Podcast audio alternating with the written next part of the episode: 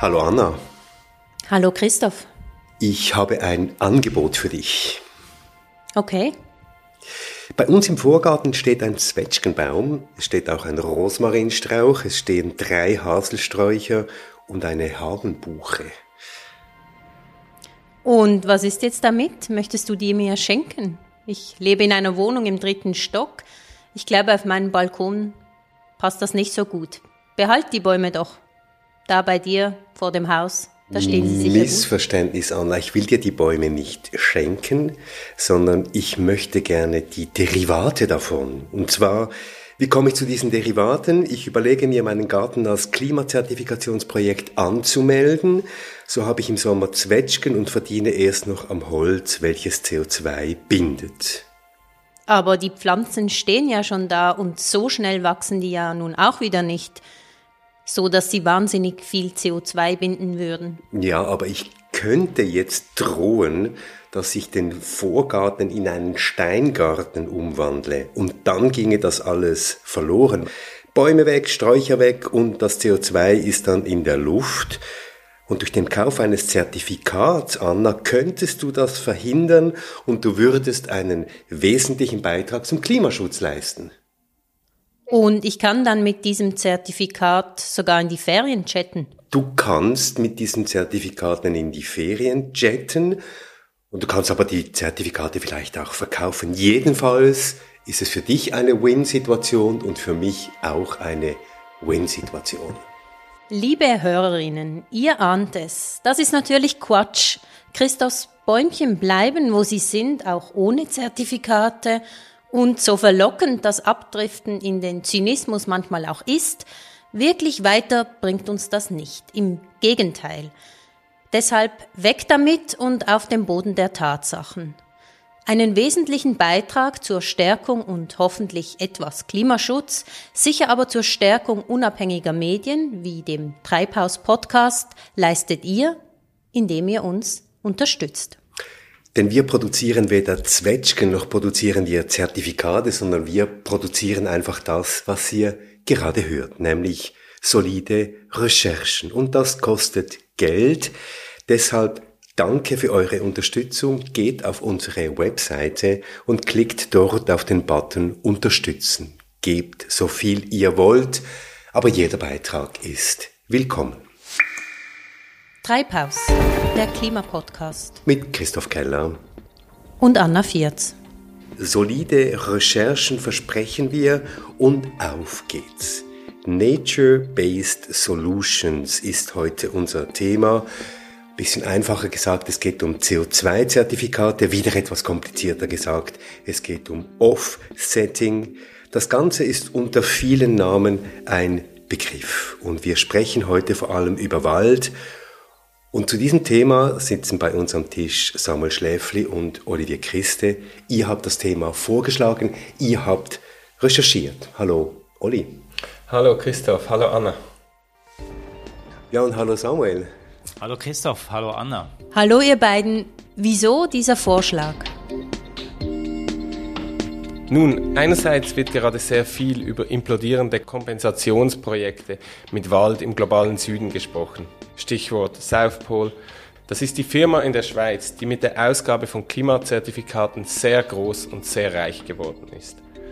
Andererseits werden zwar nicht in deinem Vorgarten, Christoph, aber gar nicht so weit weg mit Schweizer Wald CO2-Zertifikate produziert. Und Firmen wie die Fluggesellschaft Swiss verbessern damit ihre Klimabilanz. Und es hagelt ja derzeit nur so von Recherchen zum Thema, die zeigen, wie übertriebene Annahmen getroffen werden, wie zum Beispiel Ölkonzerne mit CO2-Zertifikaten ihre Klimabilanz aufbessern ohne wirklich ein zukunftsfähiges Geschäftsmodell zu entwickeln. Kurz, wie Kompensationsmechanismen nicht funktionieren.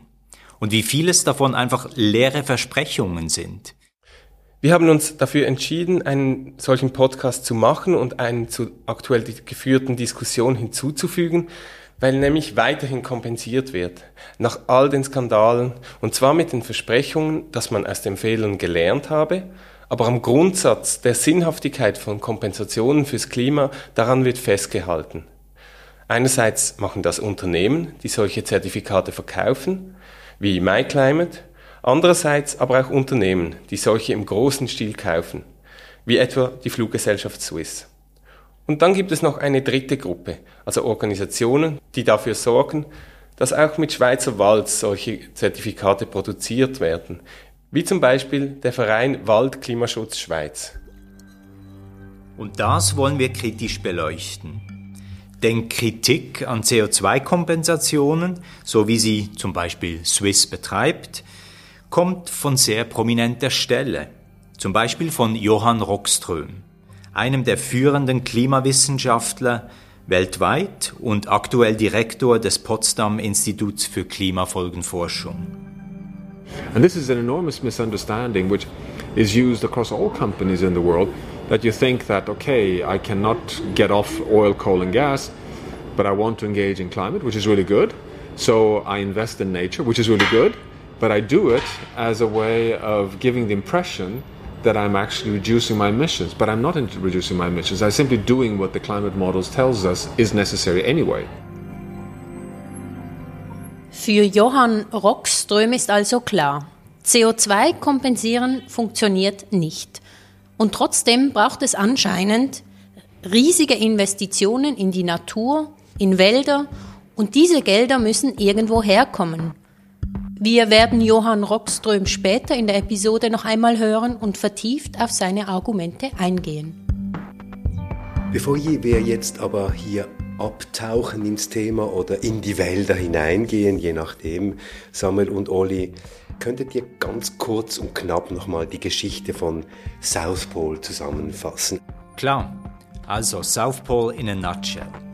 The Guardian hat zusammen mit der Organisation Source Materials und der Zeit im Januar dieses Jahres aufgedeckt, dass etwa 90 Prozent der Klimazertifikate des weltgrößten Zertifizierers Verra keinen wirklichen Effekt haben. Das sind Zertifikate, die durch angeblichen Schutz von tropischen Wäldern erzielt werden. Doch wie die Recherchen gezeigt haben, Sie tragen eben nicht wirklich zum Klimaschutz bei, sondern sind vor allem eine gute Möglichkeit, Geld zu verdienen. Eines der untersuchten Projekte war der Wald Kariba in Simbabwe.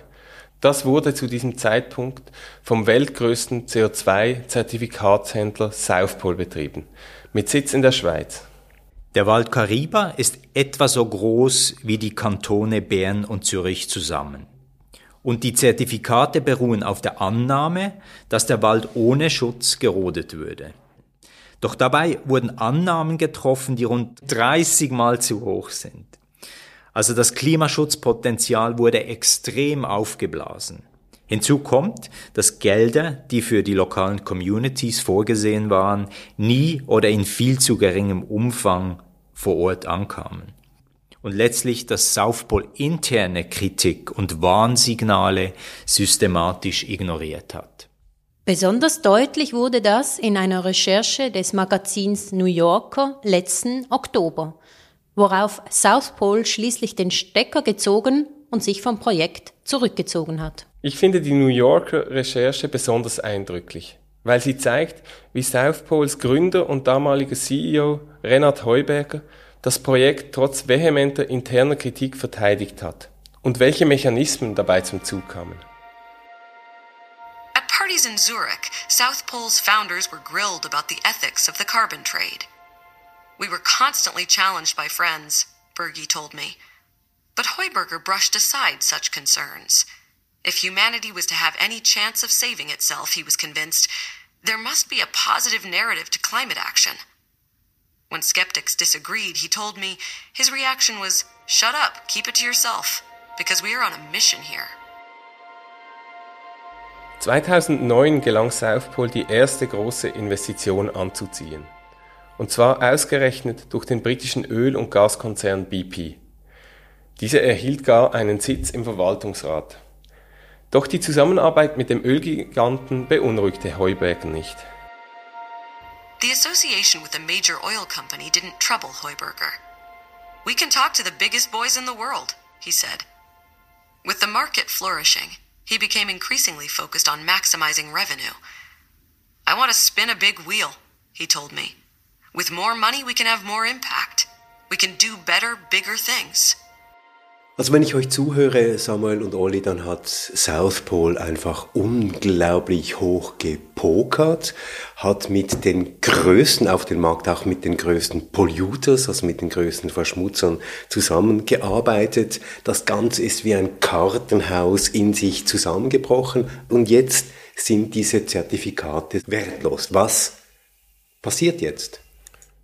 Ja, sie sind wertlos, weil sie darauf beruhen, dass der Wald ja langfristig geschützt bleibt. Und das ist ja, seit sich South Pole zurückgezogen hat, nicht mehr gesichert. Der Wald bleibt im Besitz des fragwürdigen Unternehmens Carbon Green Investments, das seinen Steuersitz auf Guernsey, auf den Kanalinseln hat. Das Zertifizierungsunternehmen Vera, das für South Pole die Zertifizierung vorgenommen hat, versprach dann zwar, dass sämtliche ungültigen Zertifikate rückwirkend durch andere ersetzt würden. Aber das, so haben Berechnungen gezeigt, braucht rund 50 Prozent ihres dafür vorgesehenen Pools. Also weitere solche Fälle verträgt es eigentlich nicht auf diesem Markt. Aber das heißt jetzt, dieser einst geschützte Wald ist jetzt eigentlich schutzlos wieder eigentlich auch einer möglichen Rodung ausgeliefert? So verstehe ich das, ja. Hinzu kommt, dass ja die Geschwindigkeit, mit der gerodet wurde, viel zu hoch angenommen wurde. Das heißt, Teil, diese, zum Teil wurden Wälder geschützt, die in diesem Ausmaß gar nicht so bedroht waren.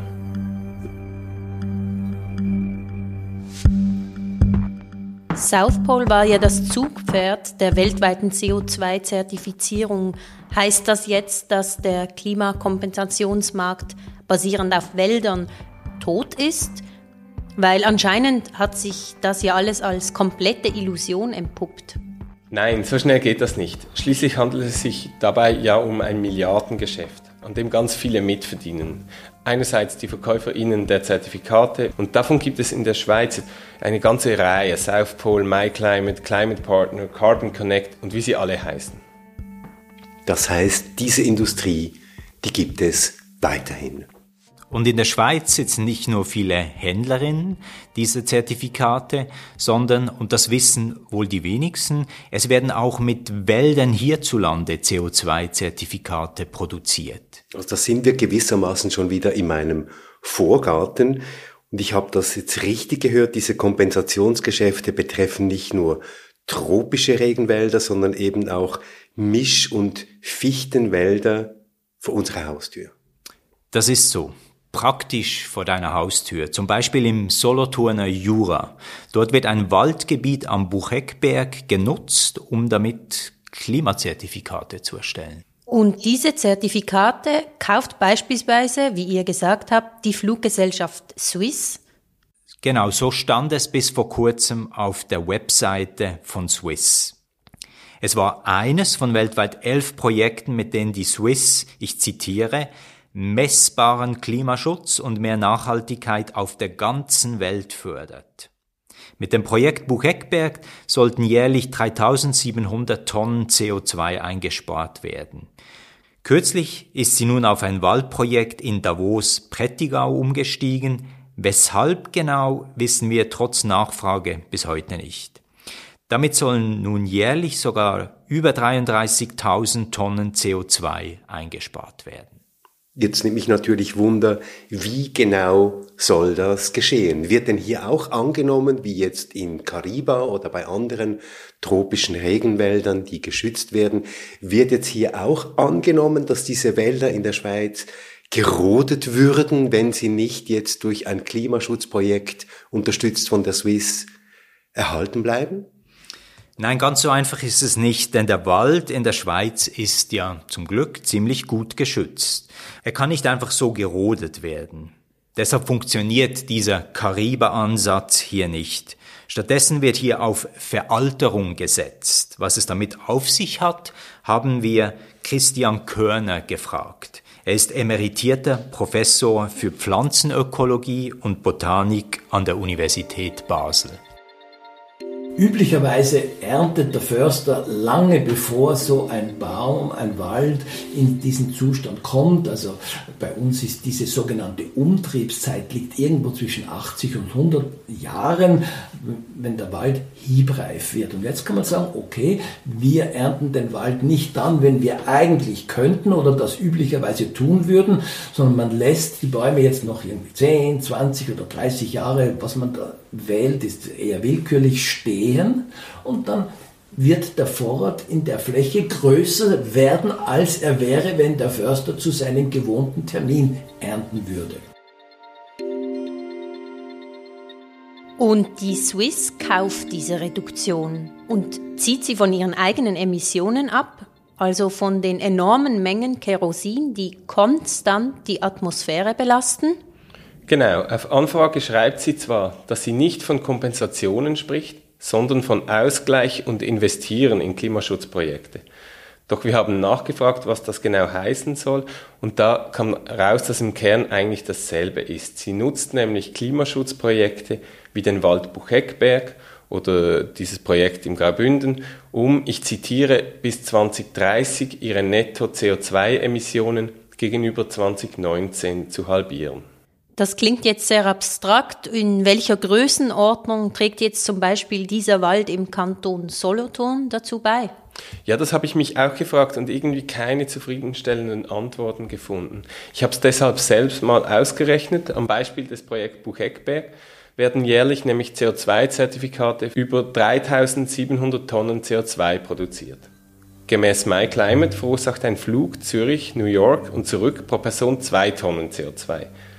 Das ist nun eine einfache Rechnung, das entspricht also Kompensationen für 1850 Flugreisende auf dieser Strecke. Im Durchschnitt rechnet MyClimate mit rund 150 Personen pro Flug, wodurch die Swiss, jetzt das Ergebnis, mit dem Projekt Bucheckberg also rund 12 Flüge von Zürich nach New York und zurück kompensieren kann.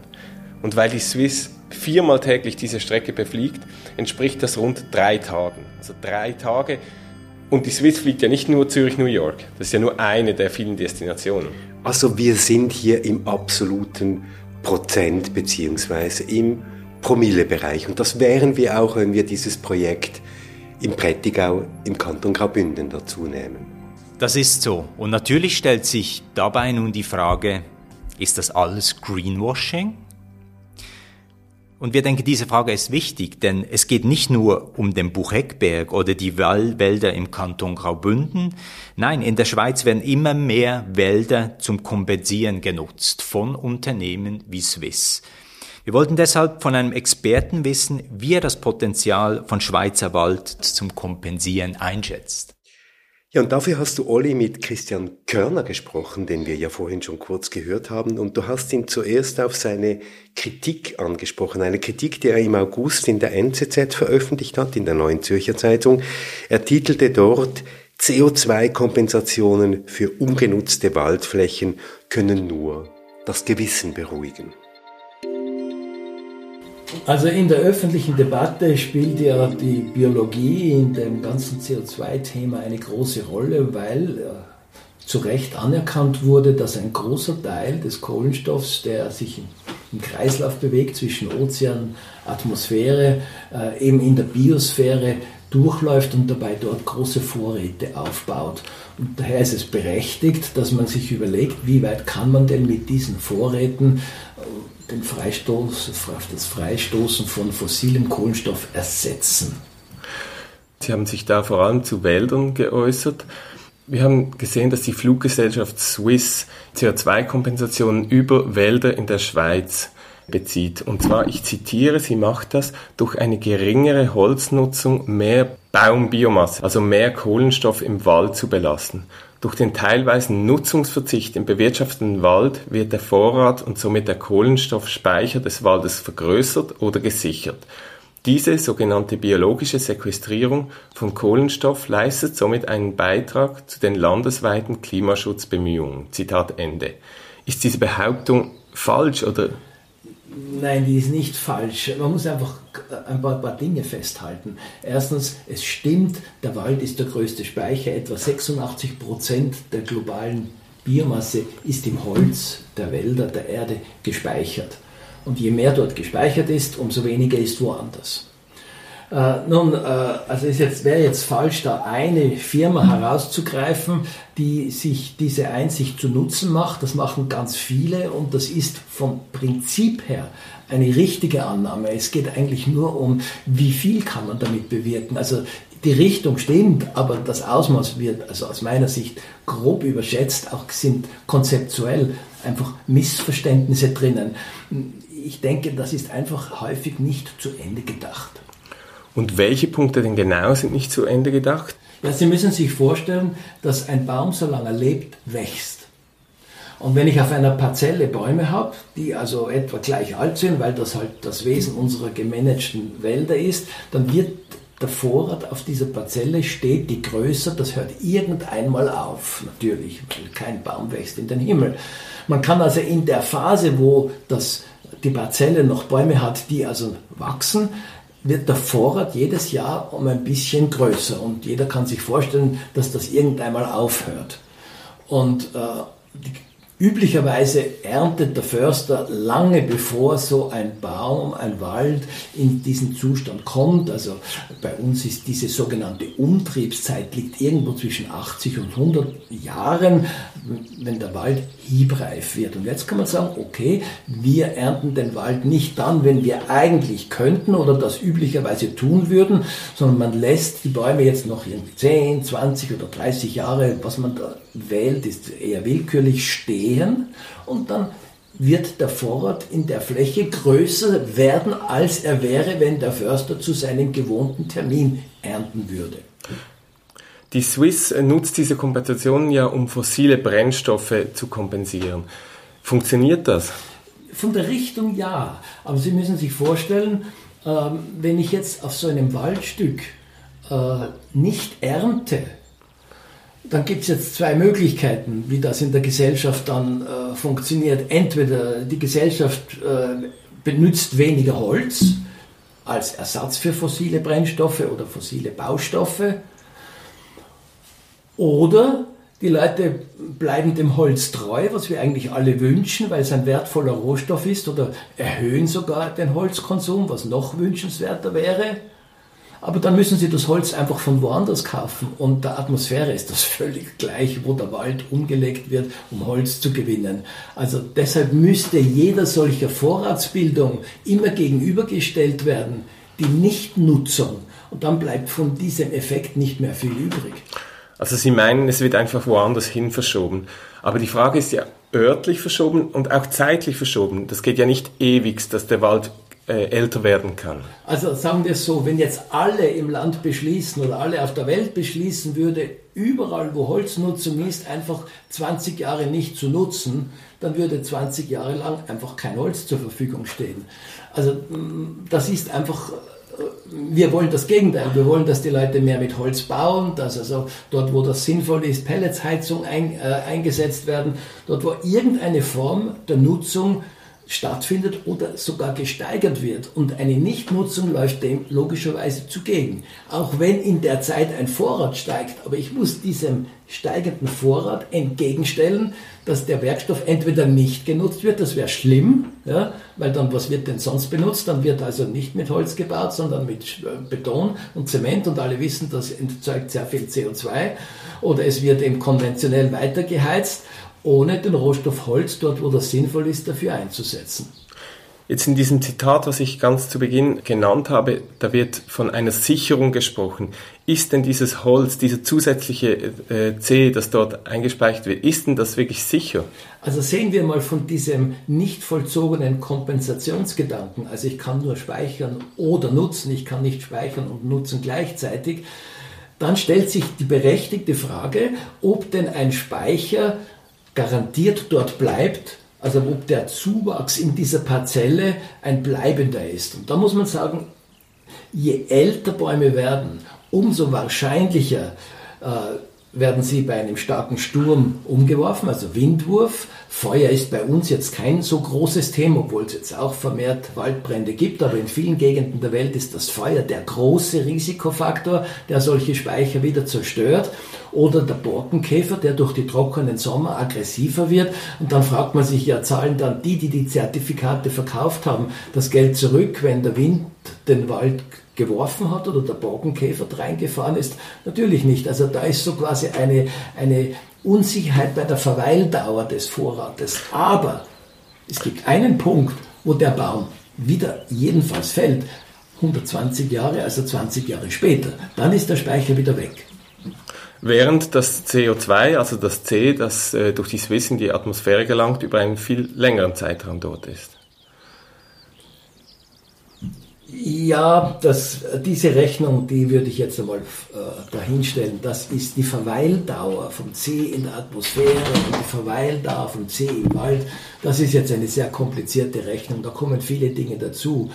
Aber es ist unbestritten, dass wir einen äh, Treibhauseffekt damit erzeugen, äh, der mit dieser Kompensation, so wie sie da gerechnet wurde, nicht wirklich äh, verhindert werden kann. Also da überschätzen eigentlich die Leute die Größenordnungen, um die es da geht. Vielen Dank. Jetzt, wir haben Sie angesprochen auf dieses Projektbuch Eckberg und Sie haben uns gesagt, das sei abgeschlossen. Wir, wir sind noch am Nachfragen, was genau dieses abgeschlossen bedeutet, aber diese Projekte, die sind ja irgendwann zu Ende. Was passiert dann, wenn die Projekte zu Ende sind?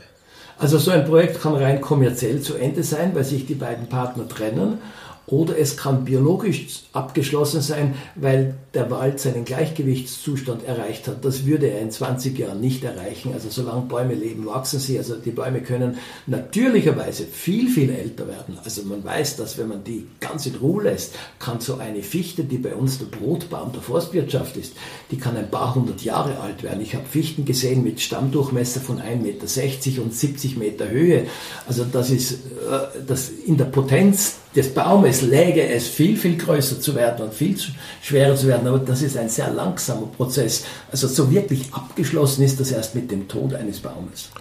Wobei das Risiko dann, dass ein, wie Sie gesagt haben, Brandsturm etc. natürlich steigt. Ja dann habe ich noch eine andere Frage und zwar zur Größenordnung. Wenn wir uns jetzt vorstellen, der ganze Schweizer Wald würde so bewirtschaften, hätten wir ein Problem, wir hätten kein Holz mehr. Ja. Aber reicht das überhaupt für die Größenordnung an CO2, das wir ausstoßen? Nein, also das reicht nirgendwo hin. Also ich sage immer, äh, es, die Richtung stimmt. Man soll durchaus dieses Potenzial nutzen, aber man muss sich dessen bewusst sein, wir reden da von wenigen Prozent Ersatz, was möglich ist. Und jeder, der gerne möchte, der kann sich also das, das Statistische Jahrbuch der Schweiz nehmen und einmal dort nachsehen, was denn das Handelsvolumen für fossile Brennstoffe ist. Äh, ich kann das kurz machen, die Zahl ist ziemlich beachtlich. Es sind 15 Millionen Tonnen Kohlenstoff. Wir rechnen immer in Kohlenstoff und nicht als CO2. Kohlenstoff ist eigentlich eine saubere Währung, da kann man A mit B vergleichen. Also 15 Millionen Kohlenstoff, da ist eingerechnet auch viel graue Energie, die also für uns im Ausland äh, äh, aufgewendet wird. Da ist auch die Kunststofferzeugung dabei. Und dem kann man jetzt gegenüberstellen, was das statistische Jahrbuch an forstwirtschaftlichem Ertrag ausweist. Das ist beim Rundholz, also bevor das noch bearbeitet ist, etwa 1,35 Millionen Tonnen Rundholz, das in den Handel kommt.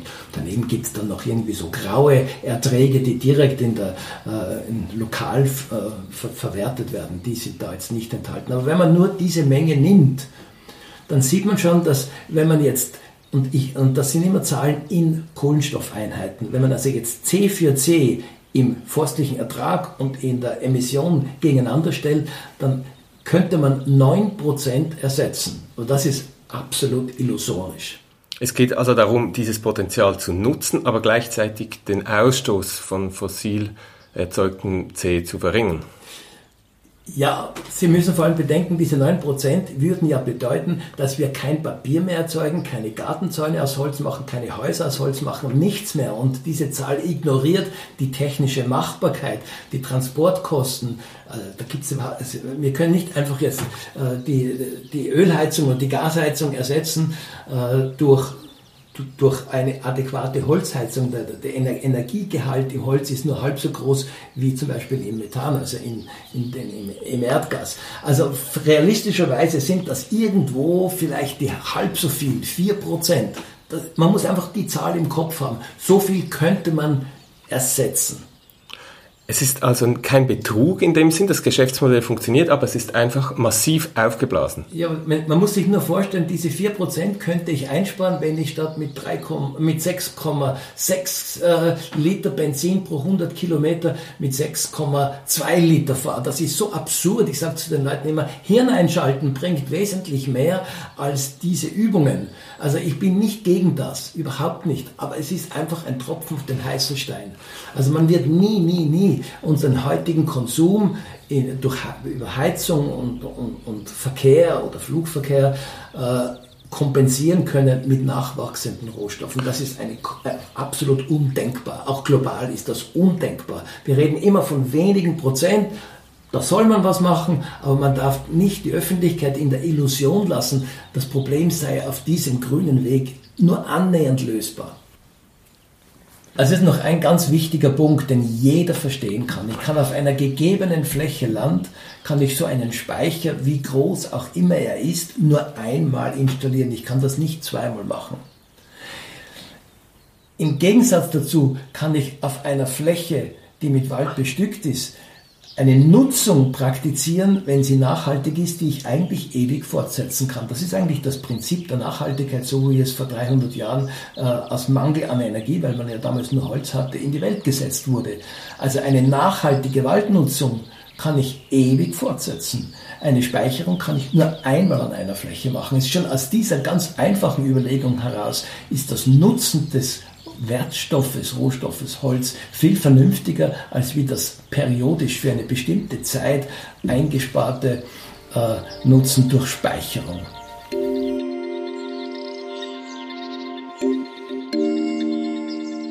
Christian Körner betont, wie wichtig es ist, den Wald und sein Holz nachhaltig zu nutzen und dass dies durch den teilweisen Nutzungsverzicht verunmöglicht wird. Das finde ich super relevant. Und weiter bin ich beim Punkt der Langfristigkeit hängen geblieben. Tatsächlich stellt sich ja die Frage, inwiefern unsere heutigen Annahmen in 20 Jahren beispielsweise noch zutreffen. Ja, diese Langfristigkeit oder Permanenz, wie sie auch genannt wird, ist eine zentrale Frage. Und Körner war ja da zurückhaltend im Interview.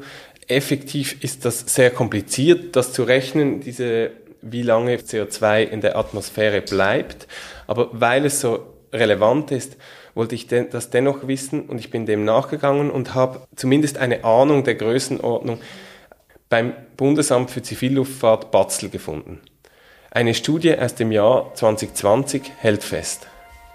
In die Atmosphäre emittiertes CO2 hat eine sehr lange Lebensdauer, bis es gebunden wird, zum Beispiel in einer Pflanze. Im Mittel rechnet man mit etwa 100 Jahren mittlerer Lebensdauer.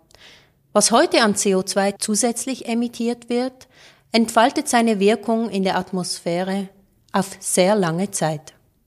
In einer Fußnote ergänzt die Studie gar, dass 20 bis 40 Prozent des CO2 aus fossilen Quellen sogar mehrere tausend Jahre in der Atmosphäre verweilen. Also der gealterte Wald am Bucheckberg müsste mindestens während 100 Jahren gesichert sein und 20 bis 40 Prozent davon gar bis zu 1000 Jahren.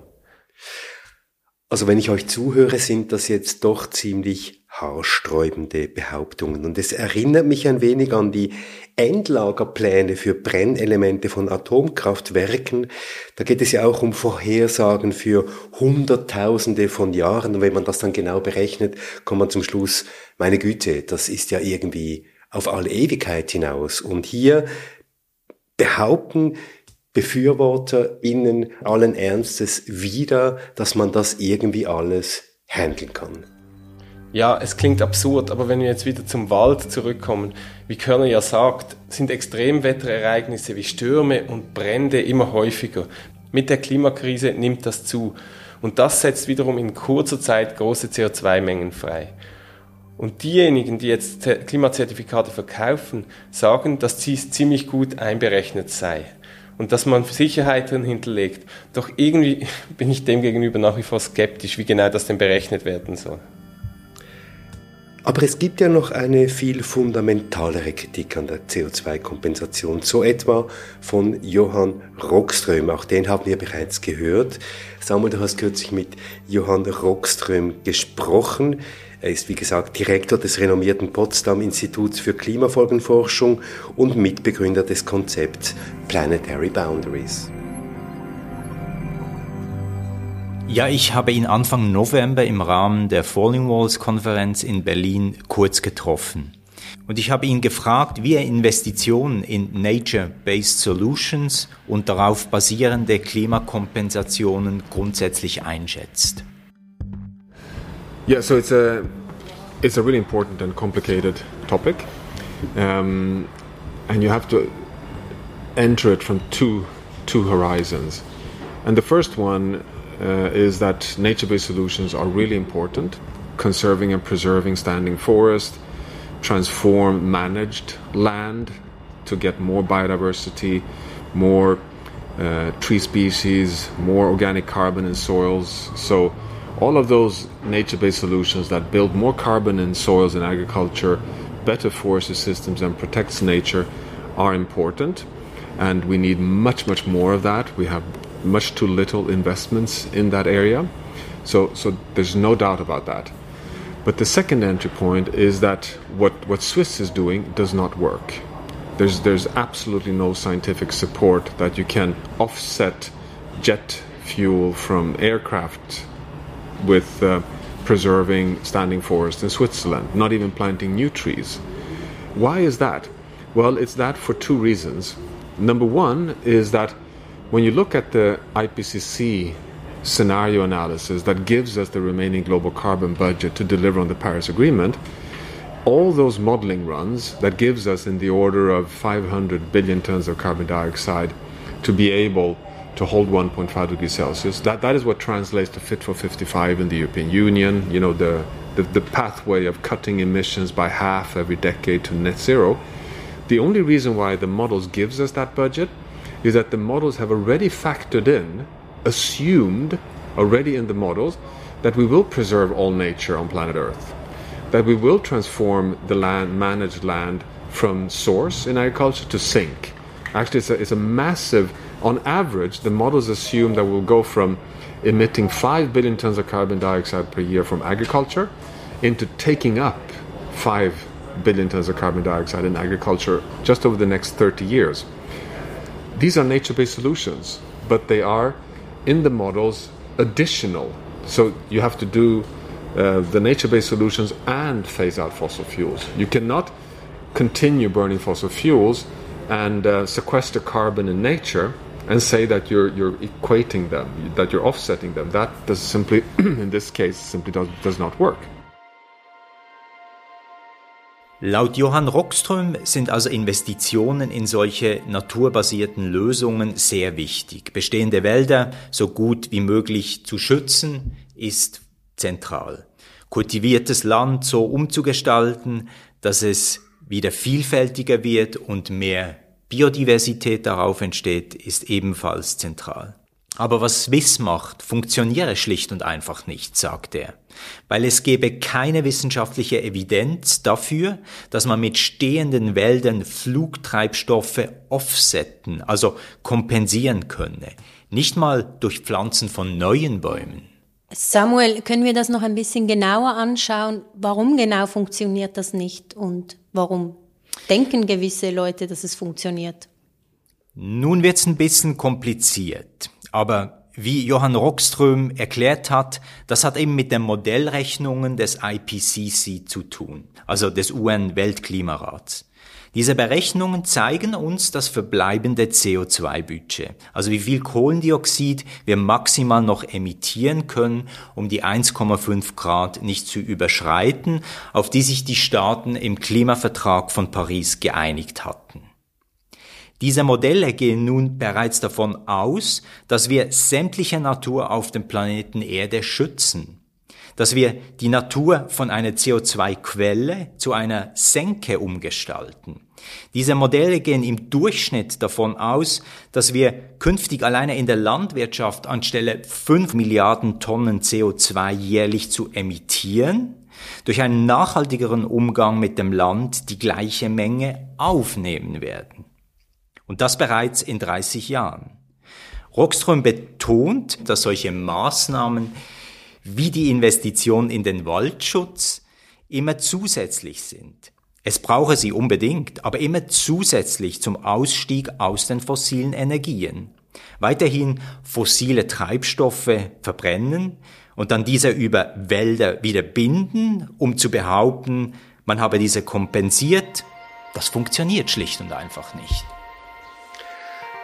Das heißt also, in den Modellen des IPCC sind diese Wälder, über die wir sprechen, als Senken bereits eingerechnet, und zwar als Senken ohne zusätzlichen Treibstoffzusatz. Das heißt, was Swiss und andere hier machen, ist eine Art von Doppelrechnungen. All die CO2-Reduktionen, die heute als Zertifikate gehandelt werden, die sind eigentlich in den Modellen des IPCC, die dem Pariser Klimaabkommen zugrunde liegen, schon mit eingerechnet. So erklärt es Johann Rockström. Und das heißt auch, diese Reduktion müssen Staaten, Kantone, Gemeinden sowieso vornehmen, um die Verpflichtungen des Pariser Abkommens einzuhalten, wozu sich ja auch die Schweiz verpflichtet hat. Lasst mich kurz zusammenfassen. Christian Körner kritisiert, dass das zusätzlich gespeicherte CO2 in Wäldern keineswegs so sicher ist, wie gerne getan wird. Vor allem aber, dass durch die Zertifikate Holz aus dem Verkehr gezogen wird, das wir eigentlich zum nachhaltigeren Bauen bräuchten. Und dass das Problem so vor allem ins Ausland verlagert wird. Johann Rockström kritisiert die generelle Nichtzusätzlichkeit der Reduktionen. Doch beide Professoren betonen auch, dass Investitionen in den Wald enorm wichtig sind. Wie kriegen wir das aber nun zusammen? Ja, das haben wir uns auch gefragt und deshalb haben wir einen weiteren Player im ganzen Konstrukt angesprochen und das ist der bereits erwähnte Verein Wald Klimaschutz Schweiz. Und dieser Verein steht hinter den Waldprojekten am Bucheckberg in Solothurn und in Graubünden, von denen wir bereits gesprochen haben. Dieser Verein setzt gerade alle Hebel in Bewegung, damit möglichst viele Waldbesitzerinnen in der Schweiz ihre Wälder zertifizieren lassen können, also als CO2-Kompensationszertifikate äh, nutzen können. Und dadurch natürlich auch von zusätzlichen Geldern profitieren von Unternehmen, die diese kaufen. Heute listet der Verein 13 Waldprojekte aus der ganzen Schweiz auf seiner Webseite. Der Verein ist einerseits die Schnittstelle zwischen den Waldbesitzerinnen und den Zertifizierungsstellen, die für die Zertifikate bürgen. Waldeigentümerin, das können Privatpersonen, Forstbetriebe, Bürgerinnengemeinschaften oder auch einfach Gemeinden sein. Zudem ist der Verein auch die Schnittstelle zu den Verkäuferinnen dieser Zertifikate, also MyClimate, SwissClimate oder wie sie alle heißen. Im Fall des Bucheckbergs und auch Graubündens ist es MyClimate. Das heißt also, der Verein Waldklimaschutz hilft den WaldeigentümerInnen, ihren Wald auf den Kompensationsmarkt zu bringen und erstellt die nötigen Kontakte mit Zertifizierungsunternehmen und den KäuferInnen her. Und dabei generiert der Verein Zertifikate auf zwei unterschiedliche Arten. Einerseits durch angepasste Bewirtschaftung der Wälder, also Veralterung, was Christian Körner zuvor beschrieben hat im Interview, Dabei wird regelmäßig gemessen, wie groß das Wachstum an Biomasse ist, also wie viel CO2 absorbiert wurde. Danach werden Zertifikate für das vergangene Jahr vergeben, also rückwirkend. Die zweite Art ist die Schaffung von sogenannten Reservaten, zum Beispiel in Wintereck oder im Bürgenstock, wo Wälder vollkommen sich selbst überlassen werden. Der Verein nennt dies eine Art Nationalpark Light. Dort werden die Zertifikate nicht für vergangene CO2-Absorptionen ausgestellt, sondern in die Zukunft für die kommenden 50 Jahre. Damit sollen Waldbesitzerinnen für Verluste entgolten werden, falls der Holzpreis in Zukunft wieder ansteigen sollte. Aufgrund der Zertifikate dürfen sie ja dann auch kein Holz im Wald mehr schlagen. Also 50 Jahre. Aber jetzt haben wir ja alles schon mal gehört eigentlich, dass hier eben die Stürme, die Waldbrände, auch Dürren, die uns erwarten, dass das alles wie nicht einberechnet ist. Also es ist überhaupt nicht gesichert, dass das CO2 für so lange im Wald überhaupt gespeichert ist. Hier argumentiert der Verein nur, dass die Reduktionen super konservativ gerechnet seien und man solche Verluste dabei berücksichtigt habe. Außerdem verweist er darauf, dass wenn ältere Bäume durch Stürme oder Feuer umgelegt würden, dies dazu führe, dass in der entstandenen Lichtung schnell wieder Jungbäume wachsen und dadurch wiederum neues CO2 aufgenommen wird. Mich würde interessieren, wer eigentlich hinter dem Verein steckt. Das finde ich ziemlich interessant. Es sind vor allem Förster. Bewusst in der männlichen Form, weil der gesamte Verein aus Männern besteht. Aktueller Geschäftsführer ist Simon Cendlik. Er ist Forstingenieur und Co-Geschäftsführer der Forstbetriebe Frankentäler, die die Wälder im Auftrag von elf Gemeinden in Basel-Land bewirtschaften. Zugleich ist Simon Cendlik auch Landrat für die Grünen im Kanton Basel-Land. Die Klimapolitik ist auf seiner Webseite der erste Punkt auf der Prioritätenliste. Das heißt, Simon Cendlik ist einer von denen, die überzeugt davon sind, dass Klimazertifikate für Wälder einen Beitrag zum Klimaschutz leisten können. Ich habe Simon Cendlik zum Gespräch getroffen und habe ihn dort auch gefragt, weshalb er daran glaubt. Wir haben einen tiefen Holzpreis. Ähm, der Incentive kann hoch sein, aber wenn ich mich für 50 Jahre verpflichte, so etwas zu tun, muss der Anreiz ja relativ hoch sein, damit ich so eine Verpflichtung eingehe und etwas komplett aus der Nutzung nehme. Und dieser Anreiz ist eher tief, sonst würde zum Beispiel nicht die Vogelwarte auch das genau gleiche Projekt anbieten auf privater Basis und sagen, hey, wir geben dir zusätzlich Geld, damit ein Totalwaldreservat entsteht, was eigentlich genau das stützt.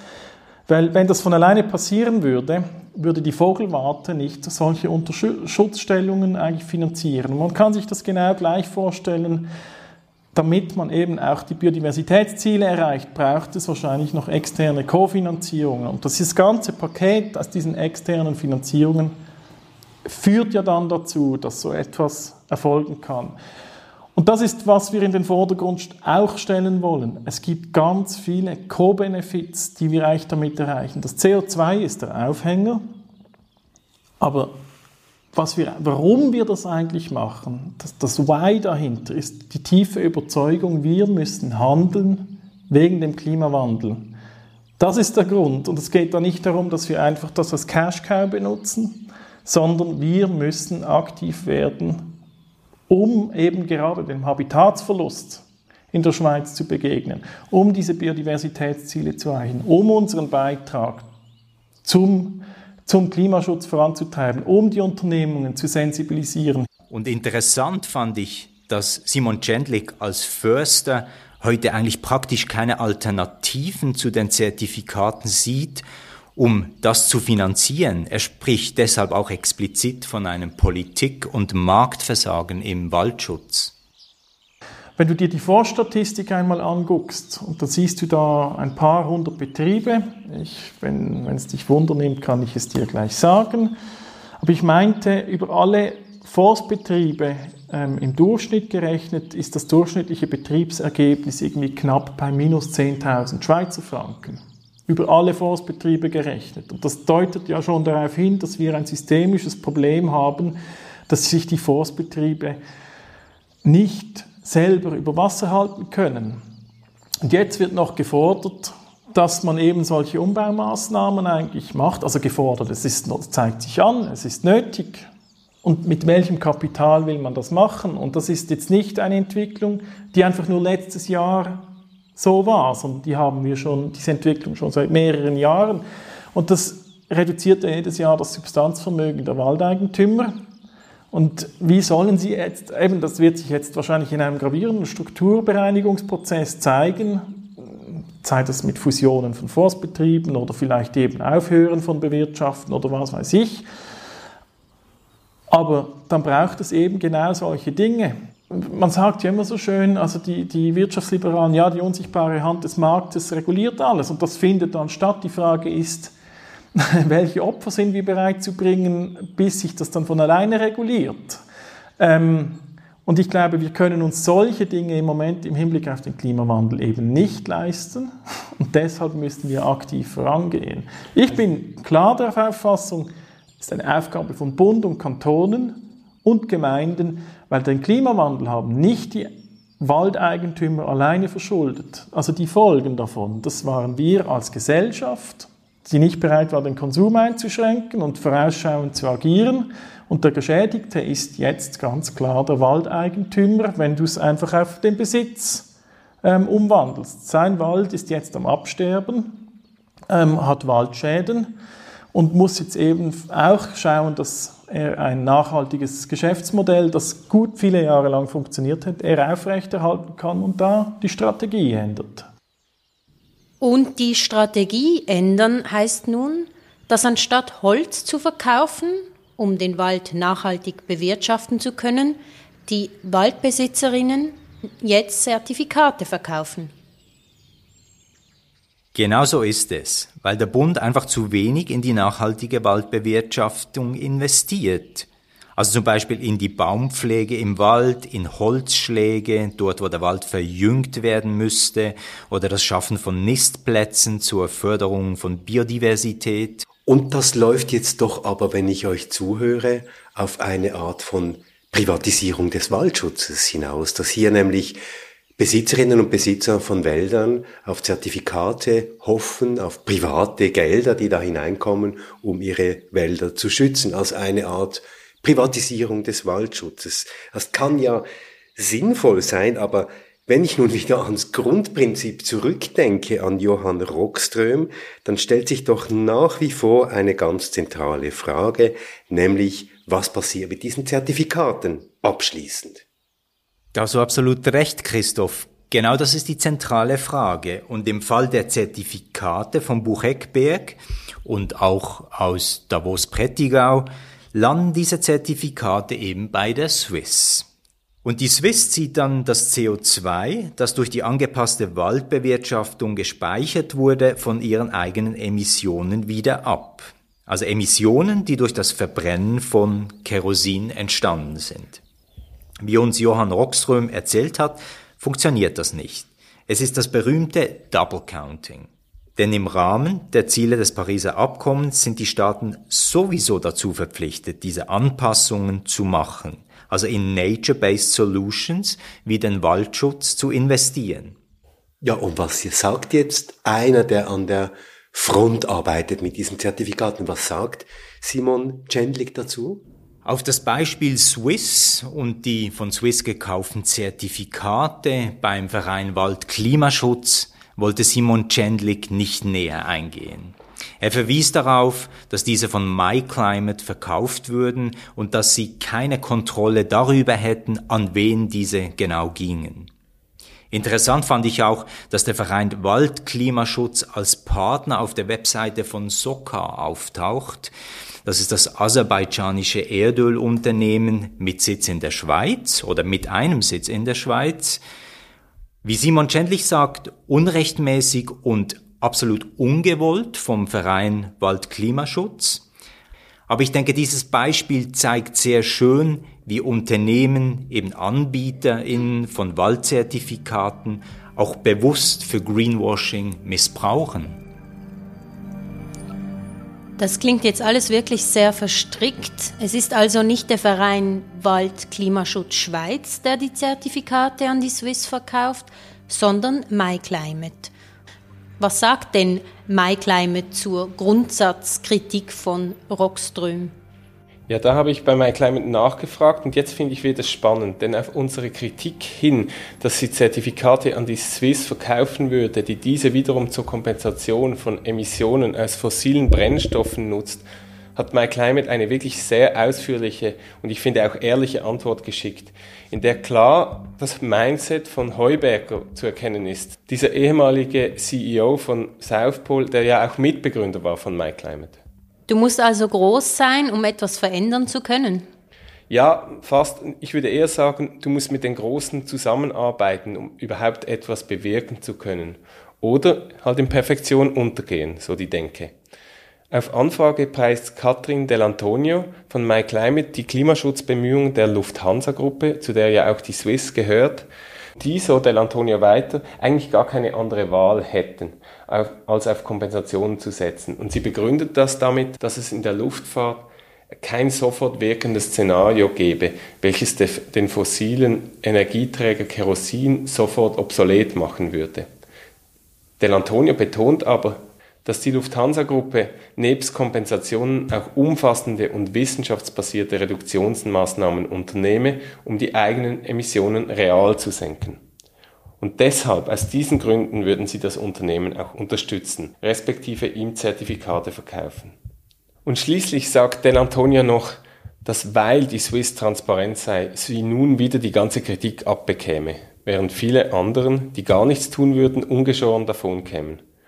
Und sie bedauert auch, dass Passagiere des Swiss leider, ich zitiere, eher weniger Gebrauch von Zertifikaten machen würden. Wenn ich dir jetzt zuhöre, wie du Katrin Delantonios Antwort wiedergibst, Olli, dann merke ich, da ist eine große Ernsthaftigkeit da, irgendetwas zu verändern. Und trotzdem sehe ich nicht, wo das hinführen soll, weil wir wissen, die Swiss baut stetig aus, sie fliegt nach dem Corona-Tief dauernd neue Destinationen an, die Reduktionsbemühungen zielen auf technische Neuerungen, aber das alles wird wieder aufgefressen durch die Zahl der Flüge. Also aktuell weit über 100.000 pro Jahr und da ist ja irgendwie kein Ende in Sicht. Hier ist ein System am Werk, das sich einfach selber erhält und am Schluss dem Klima nichts nützt. Da bist du nicht der Einzige, der diesen Eindruck hat. Denn Kevin Anderson, Professor für Energie- und Klimawandel an der Universität Manchester, für ihn sind Kompensation sogar mitverantwortlich für dieses ungebremste Wachstum. Das liege am sogenannten Rebound-Effekt. Wenn Menschen vermittelt wird, dass ihr Flug klimaneutral sei oder dass die Emissionen dieses Flugs kompensiert worden sind, dass sie damit also nicht selbst wirklich zur Klimakrise beitragen, dann würden sie auch mehr fliegen, so Anderson. Und eigentlich ist ja klar, welches die dringlichsten Maßnahmen wären, um die Flugemissionen zu reduzieren. Endlich eine Steuer auf Kerosin, das bis heute von einem absurden Sonderstatus profitiert und der Flugindustrie einen massiven Wettbewerbsvorteil gegenüber anderen Transportmitteln verschafft und eine CO2-Steuer, die den tatsächlich verursachten Kosten entspricht, die bis heute auf die Gesamtgesellschaft übertragen werden.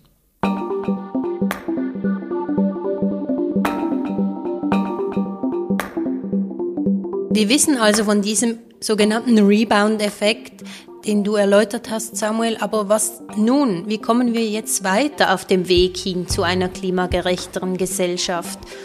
Und welche Rolle spielen dabei Investitionen in Nature-Based Solution oder in Wälder?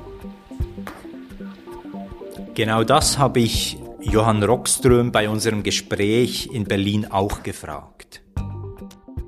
It's so good that companies invest in nature. You know, so we, nature needs it.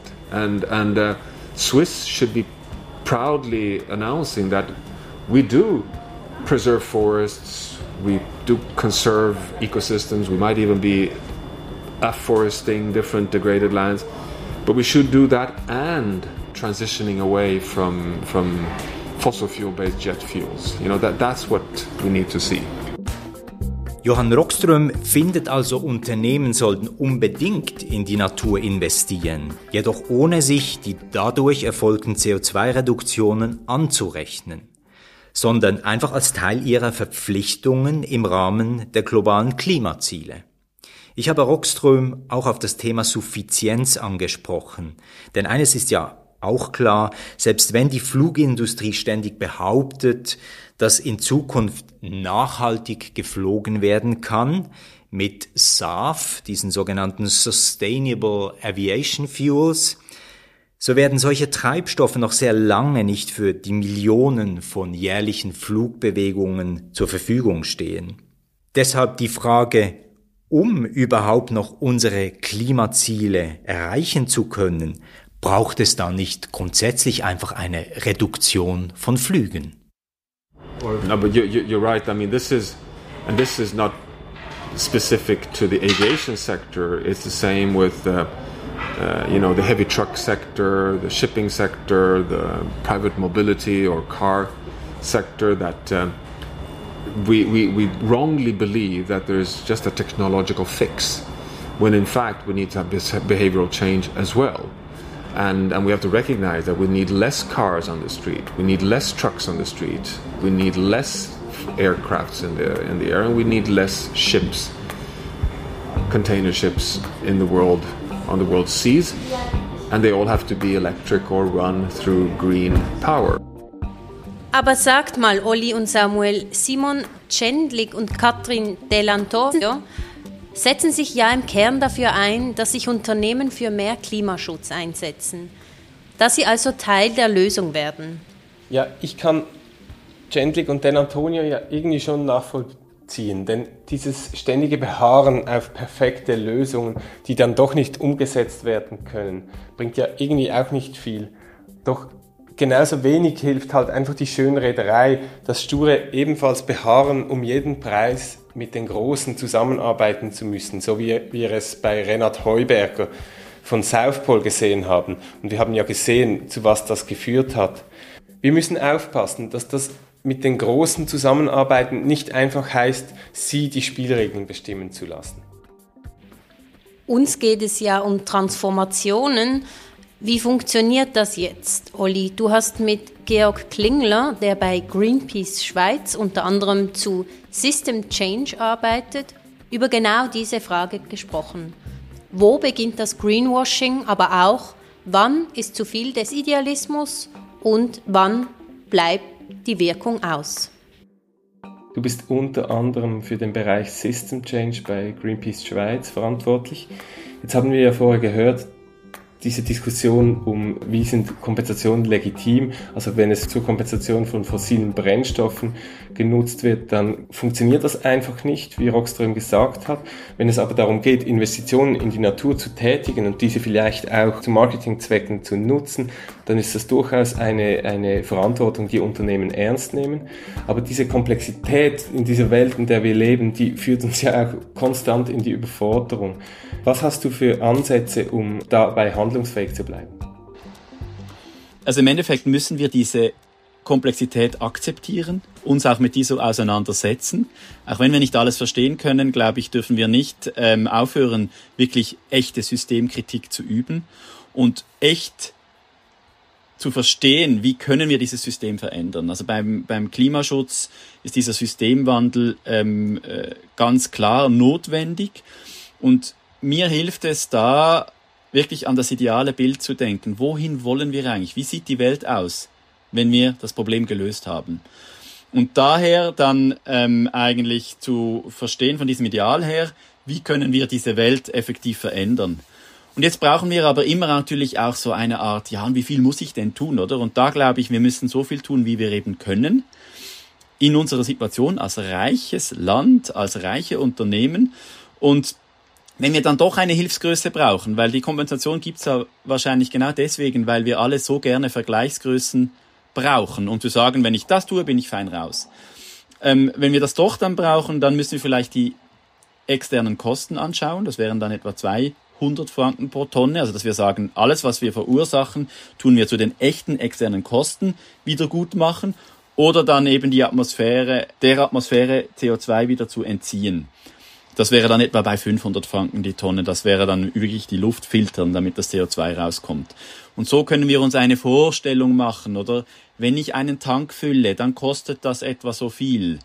Ähm, und wenn ich politische Maßnahmen beurteile, dann muss ich schauen, bringen die auch etwas in Richtung dieser Kostenwahrheit oder sind sie nur ähm, eine, eine, eine vermeintliche Lösung, die ein bisschen was bringt, aber nicht wirklich den Change, den wir brauchen? Jetzt, damit wir da irgendwie vorwärts kommen, also dir ist wie bewusst, wo eigentlich du hin willst, aber die Frage ist, wie kommen wir dahin? Und da müssen wir auch mit Menschen zusammenarbeiten, die vielleicht nicht 100% in äh, das gleiche Bild der Welt haben, wo wir hinwollen.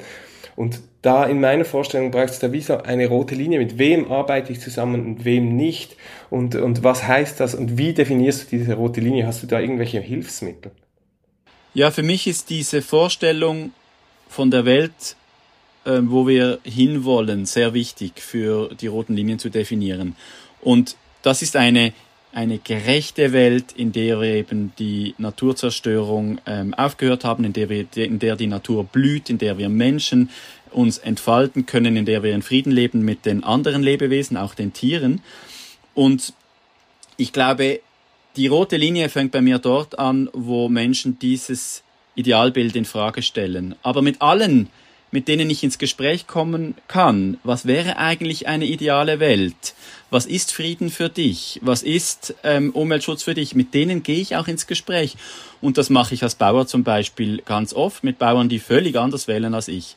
Aber da habe ich eine Überschneidung, äh, wenn ich sie frage, ja, wie, wie realisierst denn du das? Wohin willst denn du? Und da merke ich, da haben wir oft vieles gemeinsam.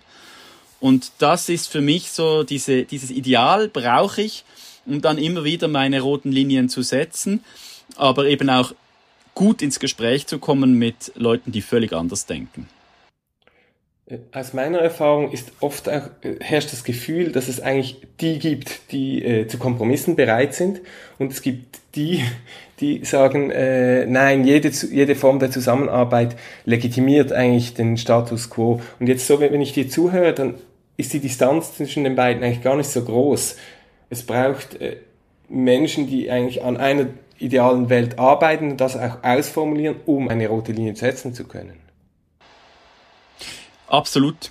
Und mit mir kommt das, das Bild äh, des Gewissens äh, da auch ähm, immer wieder in den Sinn, ähm, weil wir sind ja in der Gesellschaft, ist ja wie klar, auch bei den Kindern, ähm, dass, also, es gibt eine innere rote Linie, die mir hilft, Sachen nicht zu tun, die ich eigentlich tun könnte.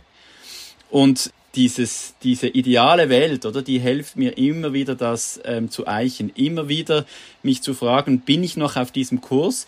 Und das ist ein ständiger Prozess. Das ist nicht einmal definiert und dann ist, bin ich safe. Ähm, aber ich glaube, dort, wo ich mit der Zusammenarbeit anfange, diese ideale Welt zu kompromittieren, also zum Beispiel, ich bin suchtkrank, ich will wegkommen von den Drogen und dann ähm, äh, fange ich, sage ich nicht, es, das Ziel ist clean zu sein, sondern das Ziel ist so, ja, nur noch am Wochenende. Da verschiebt sich dann die rote Linie in eine Richtung, mit der ich nicht mehr ähm, mich vereinen kann und mit solchen Akteuren würde ich dann nicht mehr zusammenarbeiten, weil es die, eine Verwässerung ergibt. Jetzt du arbeitest, wie du schon bereits gesagt hast, auf einem Hof. Was hast du da für Werte, die, die irgendwie an dich herangetragen werden, um zu entscheiden, was mache ich, was mache ich nicht und warum? Ich glaube, dort mega wichtig für diese, ähm, dieses ständige äh, Eichen auch, bin ich auf diesem Kurs, weil eben Macht auch verführt, weil vielleicht Akteure mir auch anbieten, wenn du mitmachst bei diesen Drogen, dann bist du mächtig, dann äh, bewundern dich die Leute. Das, also diese, diese Tendenz, ständig wieder reingezogen zu werden, ist groß. Und um dieser zu widerstehen, glaube ich, müssen wir uns immer wieder bewusst werden, für was eigentlich mache ich das. Und da ist zweierlei. Einerseits sich mit der Natur zu verbinden. Das ist eine wunderbare Kraft. Ich bin Teil dieser Natur.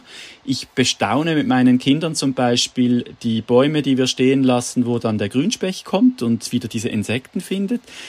Ähm, und rede mit ihnen über den Wert des Lebens an sich ähm, und andererseits ist es immer wieder mit Leuten, die mir nahe sind, also Beziehungen sind da sehr zentral wichtig, um auch ehrlich immer wieder sich hinterfragen zu können und ehrlich immer wieder auch Anstöße für Entwicklung zu holen, wo ich wieder in dieses Kompromittierende reinkomme. Und äh, diese beiden Elemente finde ich ganz wichtig auch für die Bewegung, für soziale Gerechtigkeit, für Klimaschutz, für den eben den System Change, dass wir ähm, diese Art von guten, bestärkenden Verbindungen eben auch sehr stark pflegen, um dann mit Kraft wieder in diese Auseinandersetzung mit Andersdenkenden zu können und versuchen, sie eben auf diesem Weg mitzunehmen. Ich finde jetzt dieses Spechtbild äh, noch äh, interessant, vor allem weil ich mir vorstelle, wo wir begonnen haben, nämlich mit der Swiss und mit Kompensation. Und die Distanz zwischen den beiden ist in meiner Wahrnehmung so groß. Das eine ist äh, die Natur der Spechten, das andere ist eine sehr technische Welt, eine rechnerische Welt. Und für mich sind das wie zwei Bilder, aber müssen wir es irgendwie schaffen, diese zwei Bilder zusammenzuführen, um wirklich handlungsfähig zu sein? Aus meiner Sicht klar, weil auch bei der Swiss überall sind Menschen ähm, am Werk, die Teil der Natur sind. Wir sind Teil der Natur. Diese Dualität, die wir entwickelt haben in unserer Gesellschaft, ist, glaube ich, einer der größten Gefahren, dass wir eben nicht mehr verstehen. Wir vernichten unsere Lebensgrundlagen. Und da denke ich, wenn wir wieder realisieren, dass wir als Teil der Natur die Natur erhalten, zum Blühen bringen können und dass das eben unsere Lebensgrundlagen sind und die aller anderen Lebewesen auch, eben auch äh, vom Specht, dann glaube ich, ähm, besteht auch große Hoffnung, dass wir diese Lösung schaffen, weil intakte Ökosysteme, Wälder, die wieder gedeihen, Moore, die wieder ähm, wachsen können, sind auch unsere größte ähm, Chance bei der ganzen Klimakrise, ähm, dass wir hier eben wieder rauskommen aus diesem Dilemma, in dem wir heute stecken.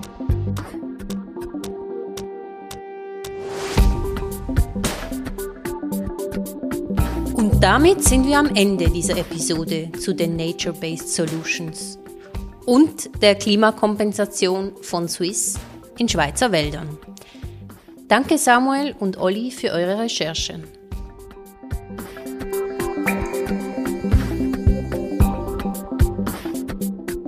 Und jetzt schon mal ein Blick ins neue Jahr, in den Januar. In der Januar-Episode blicken wir auf die Klimakrise und die Arbeit. Müssen wir unsere Idee von Arbeit wegen der Klimakrise radikal umschreiben was gilt überhaupt als Arbeit und was wird nicht bezahlt? Was ist Climate Quitting? Und ist das schon Klimaprotest? Um diese Fragen zu beantworten, wollen wir von euren Erfahrungen hören, liebe Hörerinnen. Verändert die Klimakrise eure Berufswahl? Habt ihr den Job gewechselt oder hat die Klimakrise eine Auswirkung auf eure Tätigkeit? Schickt uns gerne eure Geschichten per Voice Recording oder eine E-Mail an mail at treibhauspodcast.ch. Und damit kommen wir zur nächsten Episode. Das ist schon Episode 50. Mit was beschäftigen wir uns nächstes Mal, Christoph? Ja, in dieser Jubiläumsepisode, Episode 50, da geht es darum, wie kriegen wir CO2 aus der Luft raus, wie kriegen wir CO2 aus den Quellen raus und vor allem, Wohin tun wir das CO2, das wir da aus der Atmosphäre und aus den Quellen herausnehmen? Treibhaus, der Klimapodcast, ist eine Produktion von Podcast Lab. In dieser Episode haben recherchiert Samuel Schläfli und Olivier Christe. Mitgearbeitet haben Lena Schubert, Johann Otten, Celine Elber. Die Musik stammt von Lukas Fretz und moderiert wird der Podcast von Anna Viertz und Christoph Keller. Treibhaus ist zu finden auf unserer Webseite www.treibhauspodcast.ch, auf Spotify, auf Audible, auf Apple Podcasts. Und wenn euch dieser Podcast gefällt, wenn ihr Anregungen habt, Kritik und Ideen, dann schreibt uns auf Facebook, Instagram und per Mail an mail at treibhauspodcast.ch.